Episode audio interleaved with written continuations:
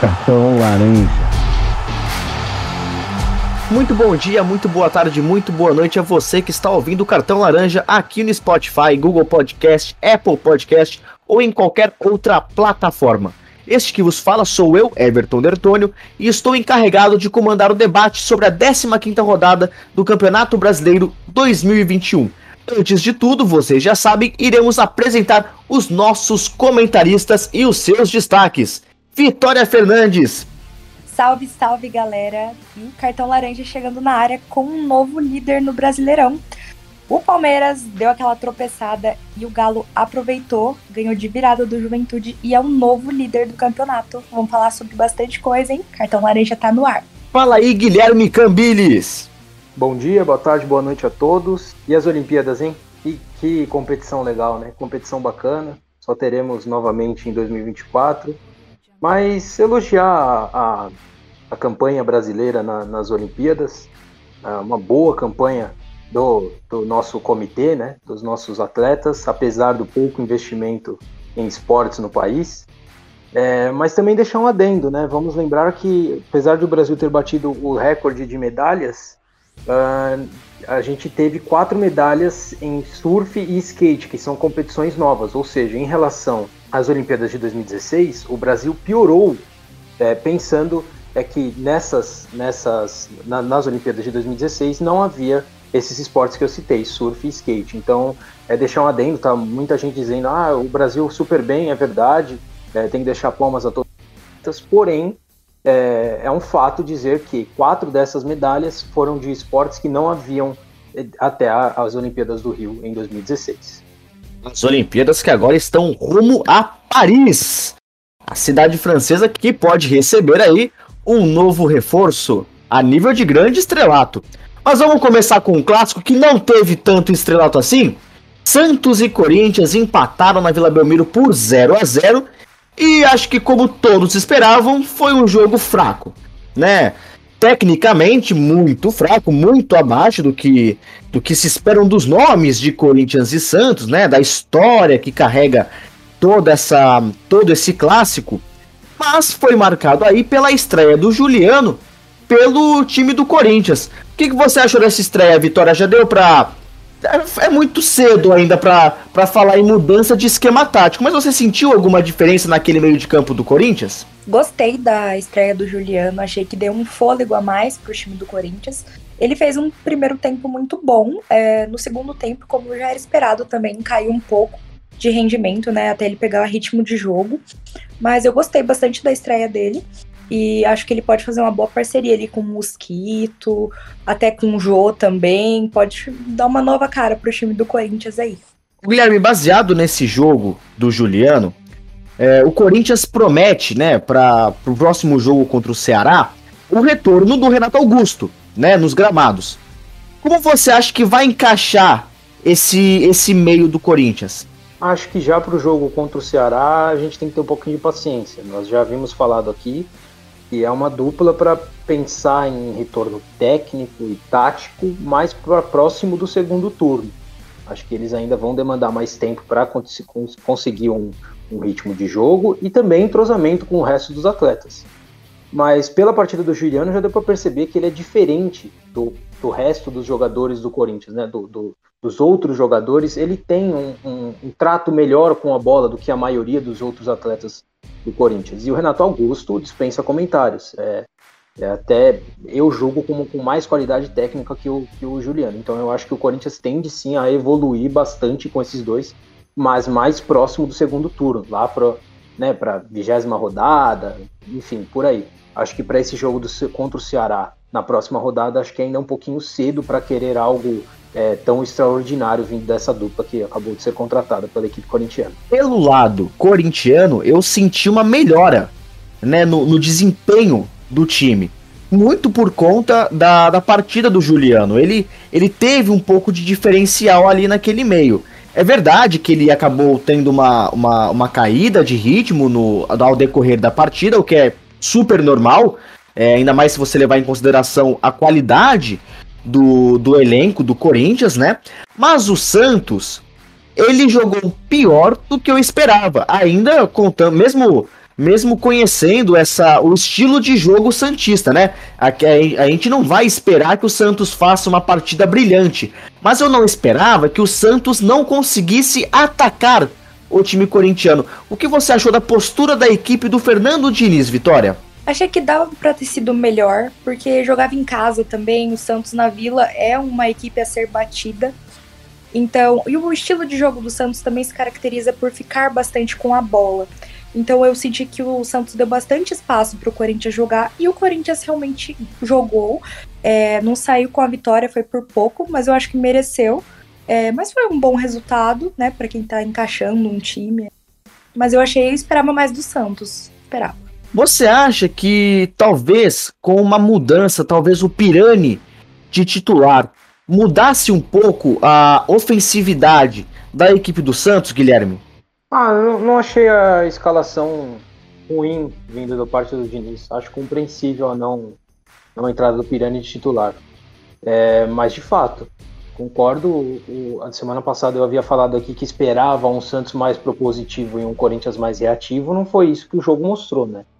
Mostrou um Corinthians com mais jogo, com mais finalizações do que o Santos. Tanto é que o melhor da partida foi o, foi o goleiro João Paulo do Santos. Mas é o Santos continuo com aquela ideia de que vai ser, vai ser um time que vai oscilar mesmo pela, pela equipe que, que tem e até pelos desfalques. Né? O Marinho não jogou, o Caio Jorge né, foi anunciado pelo Juventus já está fora do, do, elenco Santista. Uh, o Santos também vem de uma boa uma boa sequência de jogos aí, né? Vamos lembrar que o Santos tem Copa do Brasil, também tem Sul-Americana, então vem sem um, time que não vem descansando, como o Corinthians, por exemplo, vem descansando, como o Palmeiras descansou essas duas últimas semanas. Então aí tem uns, uns umas, algumas justificativas para a gente é, entender um pouquinho do porquê o Santos vem oscilando nessas últimas rodadas. Agora, um fato que me chamou muito a atenção foi a demora em mexer nas duas equipes, tanto pelo lado do Silvinho quanto pelo lado do Fernando Diniz. É, ambas as equipes é, demoraram muito a, a, a ter substituições. E quando essas substituições foram feitas, pouco impacto teve dentro de campo. Como você avaliou essas substituições, Vitória? É, do Corinthians, é, já, já esperava até que fosse demorar para mexer, já é uma característica do Silvinho já demorar para fazer as substituições. Talvez por deixar a equipe né, gostar do que, que estava sendo mostrado em campo, mas do, do, da equipe do Fernando Diniz, é, não entendi por que demorar tanto, né? Porque o Santos, novamente, jogava em casa é, e o Corinthians estava dominando melhor a partida. Não entendi é, essa de demorar tanto, né? E quanto às, é, substituições feitas, eu acho que não mudou tanto o estilo de jogo por serem peças parecidas e não impactou muito assim no, no ritmo da partida. Continuou do jeito que tinha que continuar e o resultado 0 a 0 né, não mudou muito no andamento da partida você coloca uma carga maior no Fernando Diniz por conta de estar jogando em casa, Guilherme? É, pergunto isso porque o Santos ele era até favorito muito por conta do, do fator casa, né? E, e na colocação da tabela, que é verdade não está muito acima do Corinthians, mas é, tinha ali dois pontos, né? Tem, mantém esses dois pontos acima do Corinthians. Você então coloca um peso maior na demora a mexer do Fernando Diniz, porque ele tinha ali uma, uma ânsia por vencer maior que a do Corinthians? Sim, até porque, como a Vitória disse, é, o Santos jogava pior do que o Corinthians. Então a gente sempre espera de um time que está pior mudanças nessa equipe para que ela melhore na partida. Mas também é, vem dentro do que eu falei agora há pouco. São poucas as opções que mudam na partida. Das duas equipes, eu diria são poucas as opções que você tem no banco que você olha e fala: esse é o jogador que vai entrar e vai fazer diferença. Tanto é que ninguém fez diferença, como vocês mesmos falaram. As substituições aconteceram, mesmo que, que é, demoradas, é, mas não, não surtiram efeito, porque é, são jogadores que são não, dificilmente mudarão a, a, a partida. Né? Não são jogadores com, com, com, grande qualidade técnica assim para que possam mudar a, a tona da partida, o estilo da partida. O Vitinho, por exemplo, entrou pelo time corintiano faltando 30 segundos. né, para o término da partida. Então, foi realmente algo que eu, eu não compreendi, né, a, qual era a estratégia do Silvinho naquele momento. Mas eu quero colocar na roda para vocês discutirem agora um, um jogador que há muito não entra em campo, mas que vem sendo o destaque da partida pela torcida ali, na, pela Globo, né? Na, na votação popular, que é o Luan. O Luan não tem não tem tido oportunidade com o Silvinho. Vocês acham que agora, com essa, essa leva de jogadores que chegou, Juliano e Renato Augusto, ele perde mais espaço ou ele consegue. É, é uma chama para ele tentar recuperar o bom futebol? Quero começar por você, Guilherme. Vai continuar na mesma. Acho que o Luan é, é mais ou menos por aí. É, se o Silvinho não vem colocando ele, alguma justificativa tem. Provavelmente o Luan não deve estar tá treinando bem, não deve estar tá tendo bons desempenhos no treino, tá com intensidade, etc e tal, porque senão ele estaria entrando.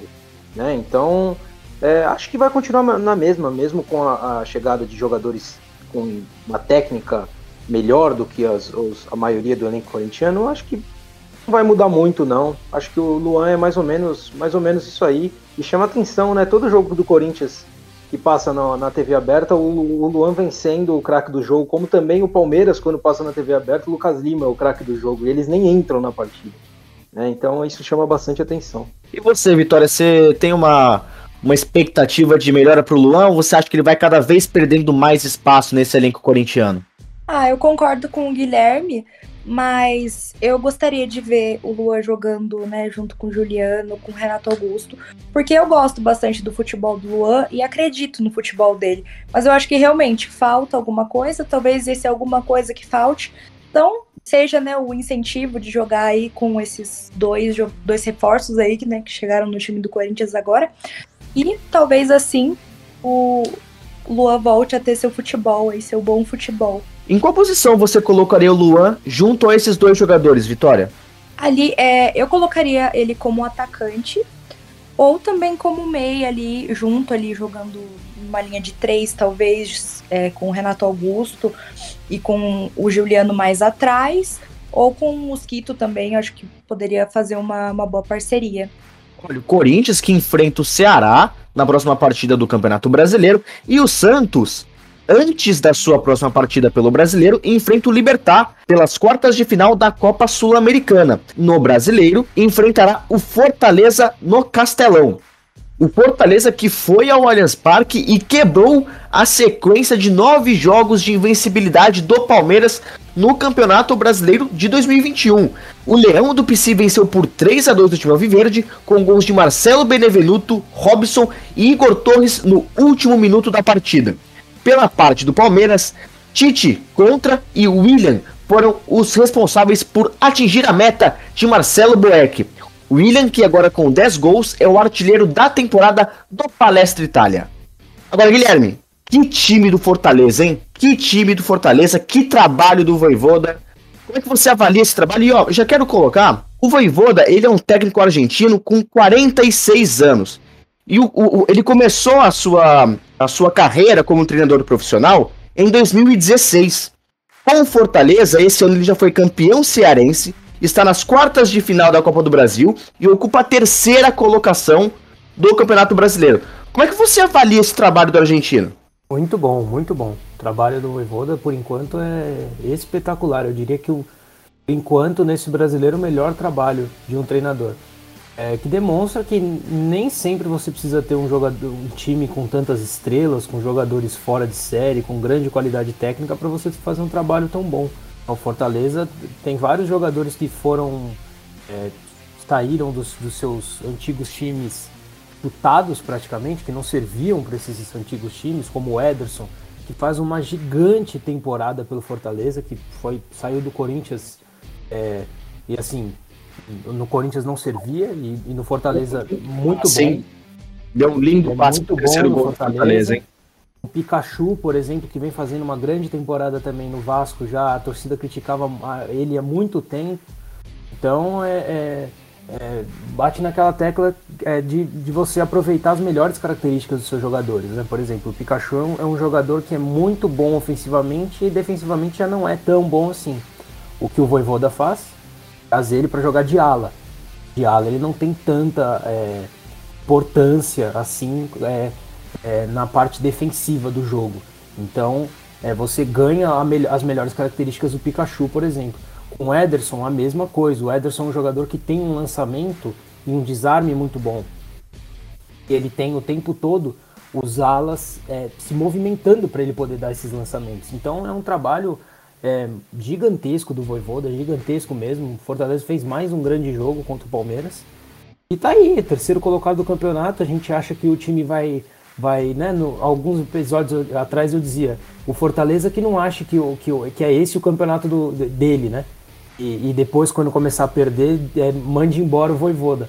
Mas o Fortaleza vem ganhando uma atrás da outra, vem fazendo pontos e, e tá aí, é terceiro colocado, já estamos na 15 rodada do campeonato e e é, é esse o Fortaleza por enquanto. Fortaleza vem realmente fazendo um ótimo campeonato. E me lembro como se fosse hoje o quando ele ganhou do Atlético Mineiro no último minuto também. Se não me engano, foi na primeira partida do campeonato. Foi outro jogo espetacular do time do Voivoda.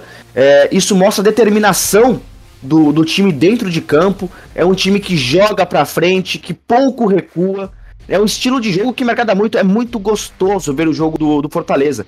A mesma Sempre coisa que eu. Da vitória, né? Sempre em busca da vitória. A mesma coisa que eu disse com o Bragantino há um tempo atrás. É muito bom ver o jogo do Fortaleza. Vitória, ver Palmeiras e Fortaleza foi muito bom. São dois times que tiveram essa proposta ofensiva os 90 minutos. É, foi um jogo com muitos gols, quatro gols apenas no primeiro tempo. É gostoso ver um jogo assim, né, Vitória? Como é que você pode avaliar a partida e também o time do Voivoda? Foi um jogo realmente muito bem jogado, é, ambas equipes com muita vontade de vencer. E o Fortaleza acabou né, levando a vitória nos minutos finais. E foi um jogo, então, muito bom de assistir, porque as equipes então, jogaram muito bem. É, foi um jogo quente. E eu acredito que o Fortaleza vai sim conseguir uma vaga para Libertadores aí.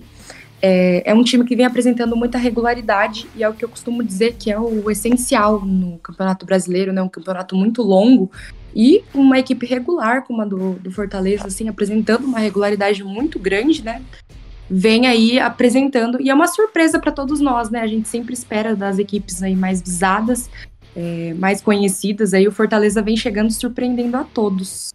E eu particularmente acho lindo quando o resultado de uma equipe vem do seu elenco, vem da sua coletividade e não apenas das habilidades individuais. O Fortaleza mostra muito isso. Né? O, Fortaleza não tem jogadores esplendorosos tecnicamente ou uma estrela em si, mas o coletivo dele é muito forte. Agora, Guilherme, trocando um pouco o foco do, do Fortaleza, né? jogando para o outro adversário, o Palmeiras é, jogou, fez é, o que tinha que fazer, mas podia ter feito mais, né? É, na minha opinião, a substituição do Gustavo Scarpa no segundo tempo, ela foi equivocada por parte do Abel Ferreira. Ele colocou sim o, o Gabriel Veron, mas o Palmeiras perdeu ali um pouco da, da armação, mesmo tendo o Rafael Veiga em campo. Como é que você avalia essa substituição?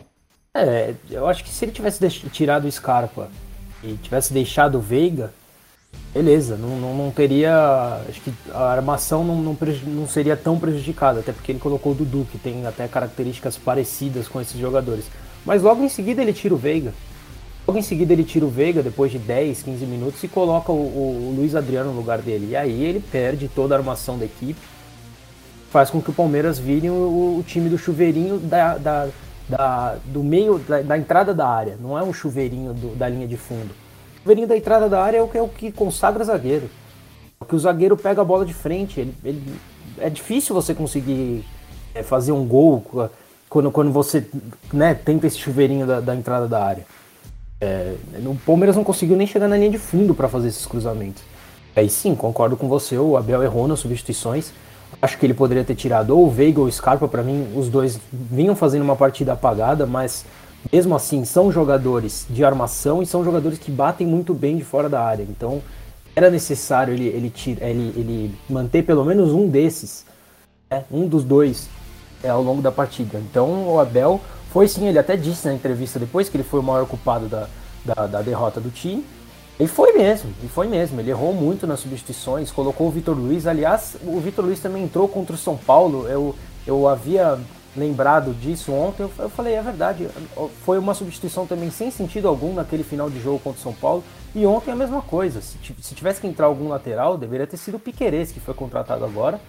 Que, e que é um jogador que a gente espera que, que seja o titular do Palmeiras nos próximos, nos próximos jogos. Aliás, o Palmeiras tem um problema grande na lateral. Ele vem colocando o Renan, fa fazendo um quebra-galho ali, mas o Renan não é lateral, ele demonstra é, problemas na parte ofensiva, o que não é culpa dele, porque o Renan é, é, ele é zagueiro. Ele joga na lateral basicamente improvisado. Então o Abel foi sim muito mal nas substituições, colocou o Daverson, tendo o Rony no banco, é, colocou, né, isso que a gente acabou de falar, de, de ter tirado a armação da equipe. Então, é, concordo com o que ele disse na entrevista. Ele foi o maior culpado pelo resultado por conta das más substituições que ele fez na partida de sábado.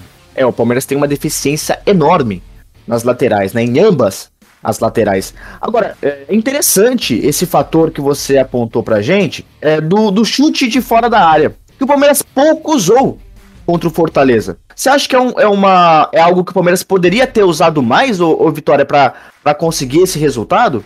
Ah, com certeza, porque já que não conseguia chegar na área, né, fazer uma grande jogada assim, apostar no chutes de fora da área é, talvez uma bola de escanteio, é uma, uma boa alternativa para se chegar à área e tentar fazer o gol. Mas eu acho que esse resultado para o Palmeiras né, e o Fortaleza foi um resultado tão ruim. É, claro, para o Palmeiras foi ruim, porque jogando em casa, líder do campeonato, podendo perder a liderança nessa rodada. Então, é, acontece. Mas eu acho que é um resultado normal, não precisa se abrir assim uma crise é, que não existe, né? Palmeiras vem aí muito bem, né? Apresentando bons resultados, tem uma Libertadores pela frente, né? Vamos manter a calma. É, aliás, concordo totalmente com o que a Vitória disse, mas não é o que a torcida do Palmeiras é, pensa. Grande parte da torcida do Palmeiras fez umas críticas pesadas após o jogo, sendo que, gente, é uma derrota como tantas outras. O Campeonato Brasileiro é muito difícil. O Palmeiras pegou um time muito bem arrumado. É, o Palmeiras vinha de, de, de, nove jogos seguidos sem perder no campeonato, gente. Isso é, isso é difícil de conseguir. E dentro desses nove, não é. Não são que dentro desses nove a maioria empates. Não, eram oito vitórias e, e apenas um empate. Então, derrotas acontecem. E a torcida, uma boa parte, né? Não vamos generalizar também. Boa parte faz um, um, um, né, um um negócio assim como se tivesse tido uma derrota imperdoável e coloca até pressão na equipe que vai enfrentar o São Paulo na, na, na Libertadores na terça-feira. Então eu acho que até uma pressão desnecessária que boa parte da torcida, né, a principal torcida uniformizada do Palmeiras, a Mancha Verde, fez até um, um, um comunicado oficial dizendo que é obrigação vencer na, na terça-feira, que essa vitória é imperdoável, essa derrota por Fortaleza é imperdoável, etc e tal. Então assim, um pouquinho de calma também. Acho que às vezes é um pouco necessário, até pelo momento que o Palmeiras vive. Concordo plenamente com vocês. E, e é uma coisa que o Daverson falou pós-jogo. Né, em uma entrevista, ele falou: não, não crucifiquem a gente por conta desse resultado. O Palmeiras vem com uma campanha é, impecável no brasileiro, né? Vem conseguindo resultados importantíssimos. E, e sim, e o Palmeiras não jogou mal. E o Fortaleza é um ótimo time. A gente tem que lembrar disso, a gente sempre tem que pisar isso. Né? O, o Palmeiras, não, ele vem de uma. Pô, é o que o Guilherme falou. Ele vem de uma, uma série de nove jogos invicto com oito vitórias. Com oito vitórias sobre times importantes, né? Então, assim, perder pro Fortaleza não é vergonha nenhuma. Agora, vou abrir para vocês discutirem é, uma duas opções do árbitro Wilton Pereira Sampaio, do qual não sou um grande fã, pois, na minha opinião, ele apita muito com o grito dos jogadores. Quero falar sobre as expulsões do jogo. O Felipe pelo lado do Fortaleza e o Vitor Luiz pelo lado do Palmeiras. Foram lances até parecidos. Mas vocês concordam com a decisão do árbitro? Quero começar com você, Vitória. Concordo com você quando você diz que ele realmente é um árbitro que é, apita realmente no grito dos jogadores. Eu acho que quanto maior a pressão ali, maior o, né, o, o apito dele. E não sei se concordo muito com as expulsões, acho que foi um pouco precipitado, talvez foram lances parecidos, mas eu acho que ele usou então o mesmo critério. É, eu acho que então era um jogo muito quente, talvez pelo calor do momento ali, é, mas eu acho que tudo é, é discutível, né? Então eu não concordo muito. Eu quero colocar esse questionamento é, e, e, falei também dessa questão da, da arbitragem com a pressão dos jogadores, porque em certo momento ele, ele chegou a colocar o cartão amarelo no bolso, né? Fez o movimento de colocar, de levar o cartão amarelo ao bolso e mudou de ideia no meio do caminho e aplicou, se não me engano, para o jogador do Fortaleza. E no caso do Vitor Luiz, ele não ia expulsar o Vitor Luiz. Ele expulsou com a pressão que teve por parte dos jogadores do Fortaleza. Guilherme, como você viu esses lances? É, você estava dizendo sobre ser fã do, do, de não ser fã do Wilton Pereira Sampaio, eu diria que é difícil ser fã de algum árbitro no, no, no Brasil. Né? É complicado. É, então, de fato, ele caiu no grito dos dois times nas duas expulsões. É, como você disse, na, na, expulsão do jogador do Fortaleza, ele, ele tira o cartão do bolso, depois meio que coloca um pouquinho, depois ele vai e tira pela pressão dos jogadores do Palmeiras. A expulsão do Vitor Luiz, ele de fato não ia dar o cartão. O, jogador cai, aí o Vitor Luiz já estava se armando para defender na, na falta que ele fez, que para mim nem foi falta, tá? Para mim nem foi falta. Eu achei que o Vitor Luiz nem. Ele pegou a bola no lance, aliás, o Vitor Luiz fez um texto no, no seu Instagram dizendo sobre isso. É, e aí ele volta e, e, dá o cartão depois com o grito dos jogadores do Fortaleza. Acho que nenhum, nenhuma das duas, eu não expulsaria nenhuma das duas, mas acho que a primeira, a, a expulsão do jogador do, do Fortaleza é até justificável pela forma que ele, que ele entra na bola. Apesar de ele não pegar o Daverson, ele entra de uma forma imprudente. Então eu acho justificável mesmo que eu não expulsasse ele. Mas a do Vitor Luiz eu discordo totalmente. Repito, para mim nem foi falta. O Vitor Luiz pega apenas a bola no lance. Para mim, nenhum dos lances foi para expulsão. Né? Foram sim faltas, na minha opinião, mas nenhuma para uma penalidade tão grande. Na verdade, foi um cartão amarelo, né? Mas não deveria ser aplicada, segundo a minha opinião. E como foi cartão amarelo, o VAR não pode, portanto, interferir na decisão da arbitragem. Mas olha, o Palmeiras vai enfrentar o Atlético Mineiro na próxima rodada do Campeonato Brasileiro, lá no Mineirão. Jogo duríssimo também, hein? Mas antes ele enfrenta o São Paulo pelas quartas de final da Libertadores, quente também para o time do Palmeiras. E o São Paulo, que por sua vez enfrenta o Fortaleza nas quartas de final da Copa do Brasil. Jogo ainda sem data marcada. O São Paulo que foi até o Paraná e venceu o Atlético Paranaense. O São Paulo venceu a partida por 2 a 1 com dois gols de Pablo. A lei do ex não falha nunca, né, gente? E Renato Kaiser fez o gol do Furacão. Olha, o São Paulo, das últimas quatro partidas na Arena da Baixada, venceu três. E é um número curioso, porque a primeira vez em que o São Paulo venceu na Arena da Baixada foi em 2018. Tinha um tabu enorme né, uma mística muito grande dos jogos do São Paulo e Atlético Paranaense lá no Paraná. E essa, essa mística toda foi quebrada. É, Guilherme, o São Paulo vem fazendo o seu dever de casa. Como é que você acha que o São Paulo vem para essa partida com o Palmeiras? E já quero que você fale como veio o Palmeiras para esse jogo depois dessa derrota para o Fortaleza em casa. É, se o jogo fosse há duas semanas atrás, a gente diria que o, o Palmeiras estaria melhor do que o São Paulo, né? Totalmente melhor. E a gente não imaginava há duas semanas que nesse momento a gente iria dizer o contrário. Mas o São Paulo chega melhor que o Palmeiras para essa decisão.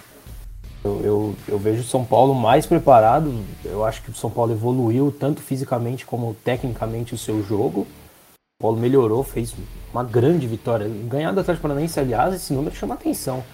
Quatro jogos na arena, na arena da Baixada. Você ganhar três, é, chama atenção. Muitos times têm muitos problemas lá pela, pelo gramado sintético, etc e tal. É um time muito difícil de ser batido. O Atlético Paranaense vem fazendo um grande campeonato e o São Paulo foi lá e venceu com sabedoria. Então, eu vejo São Paulo um pouco mais preparado do que o Palmeiras, até pelo clássico que a gente teve na semana passada pelo Brasileiro. O São Paulo jogou melhor que o Palmeiras. Nem tanto por essa rodada, mais por aquele clássico que a gente teve, teve na semana passada. Então, acho o São Paulo um pouco mais preparado também pelo São Paulo nesses últimos jogos entre Crespo e Abel, o Crespo ter se dado melhor, né? É o, aquilo que eu havia dito semana passada, o São Paulo é, é consegue travar muito bem o jogo do Palmeiras. E, e eu, eu acho que a única maneira, o único ponto positivo para o Abel Ferreira é que ele muda bastante de escalação. Então, digamos que é, o São Paulo não tem tanta ideia assim de como vem o Palmeiras. Se vem com Dudu, Rony, Luiz Adriano, vem sem os três, talvez. Enfim.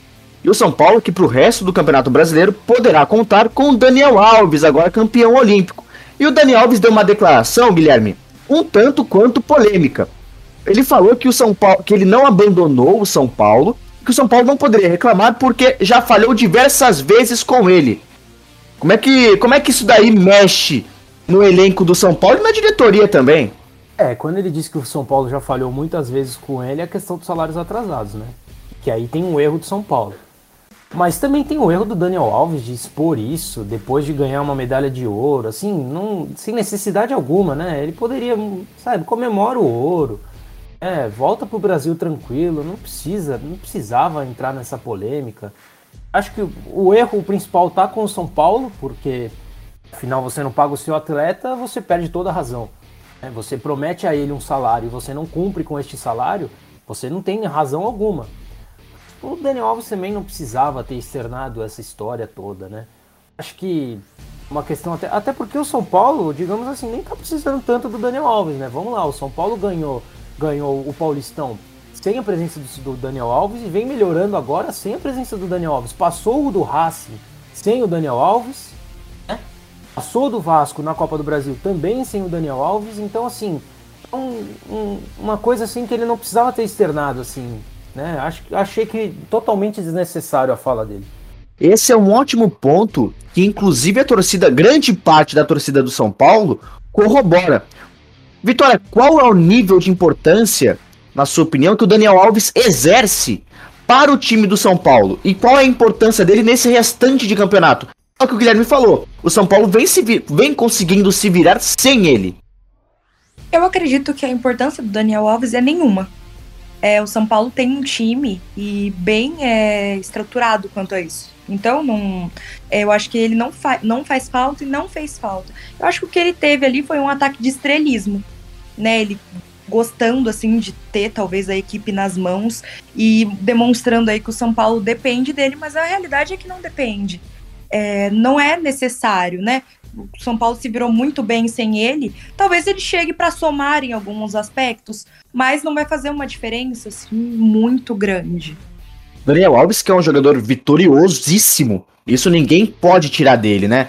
Mas é a questão também de, de querer ser um pouco maior do que o clube, talvez, né? É, querer impor ali uma, uma, um certo respeito, uma certa importância que tem que ser conquistada dentro de campo, né? Um, são, é o resultado de um trabalho que você é, exerce dentro do gramado e o carinho do torcedor São Paulino pelo Daniel Alves já não é muito grande, né? Muito pelo fato dele não entregar, não ter entregado muito em campo. Agora, com as declarações, fica um pouco mais difícil essa empatia para com o Daniel Alves. Agora, quero chamar a atenção para outro lance da partida, que foi a expulsão do Benítez. É, essa, essa questão de jogador tomar cartão fora de campo, sendo reserva, já foi pauta da, de uma discussão aqui do nosso programa, alguns episódios atrás. E isso volta a ser pauta. Guilherme, essa, essa expulsão do Benítez. Pra, ah, pra quem não, não, não sabe o que aconteceu, o Benítez foi expulso mesmo sem ter entrado em campo. Ele estava na reserva. E em um escanteio para o Atlético Paranaense, o, o jogador do São Paulo jogou uma bola ao campo a fim de retardar a partida. O árbitro Jean-Pierre Gonçalves Lima achou que foi uma, uma atitude para expulsão direta. É, Guilherme, como é que você vê essa essa atitude do Benítez se precisava realmente retardar a partida naquele momento. E também quero que você avalie a decisão da arbitragem. Porque em um texto escrito pelo Sandro Meirahit, essa decisão ela foi equivocada e deveria ser anulada pelo STJD, pois em lances como esse, é, o correto seria aplicar o cartão amarelo. Como você enxerga todo esse contexto? É, Acho que aí eu diria que a regra tá um pouco errada, acho. acho que, poxa, um jogador que tá no banco, chutar a bola para dentro do, do, do, do, gramado, né? Dentro de, do campo de jogo. É, a ponto de retardar a partida dessa forma, acho que tem que ser expulso sim, né? Que criancice do, ben, do Benítez, né? Pelo amor de Deus, poxa, é até revoltante falar um pouquinho sobre isso, né? A gente, né, como você disse, a gente falou outro dia sobre isso, foi um lance do Reinaldo, que também tomou amarelo no banco de reservas. Poxa, aí o jogador vai no banco, né? É, o, o, técnico talvez contaria com ele no segundo tempo. O Benítez é um jogador importante para o São Paulo. Vai, chuta a bola para o meio do campo. Poxa, é, eu diria que, o, que o, o, juiz, apesar de ele ter errado diante da regra que ele trabalha, eu, eu diria que a regra está errada. Eu, eu acho que deveria ser expulso sim. É coisa para expulsão. Senão a gente vai ficar. um jogador vai, chuta a bola para dentro do campo. Dá dois minutos depois, vai o outro, chuta a bola para dentro de campo. Vão tomando amarelo, cada hora retarda um o início do jogo. Então, acho que deveria ser expulso, sim. É, mas aí é aquela questão da discutir a regra e não a decisão do árbitro, né? Nesse caso, seria o inverso, porque o árbitro não seguiu a regra, mas é, fez algo em que talvez fosse o correto, né? E Vitória, quero saber a sua opinião é, também sobre todo esse, esse rebuliço que se gerou nesse, nesse, nesse lance, e se o VAR deveria ter interferido. Afinal, foi um lance para cartão vermelho direto. Aí eu acho, né, concordo com o Guilherme, porque eu acho que a, a regra que tá errada. Realmente é uma cera ali do jogador, realmente achei uma criancice. Eu acho que não deveria ter interferido é, foi certa, né? É, ali é uma responsabilidade do árbitro, né? Então, o árbitro de campo que decidiu ali pelo vermelho, eu concordo com ele, né? Com a decisão dele ali, porque realmente é uma, um ato de se impor respeito. Realmente é um jogador que vai, então, jogar a bola para dentro de campo, é uma demora a mais. E tudo isso, né, acarretando aí em muitos acréscimos, ou às vezes nem muitos acréscimos, e descontando aí no tempo de jogo e aumentando o tempo da bola parada.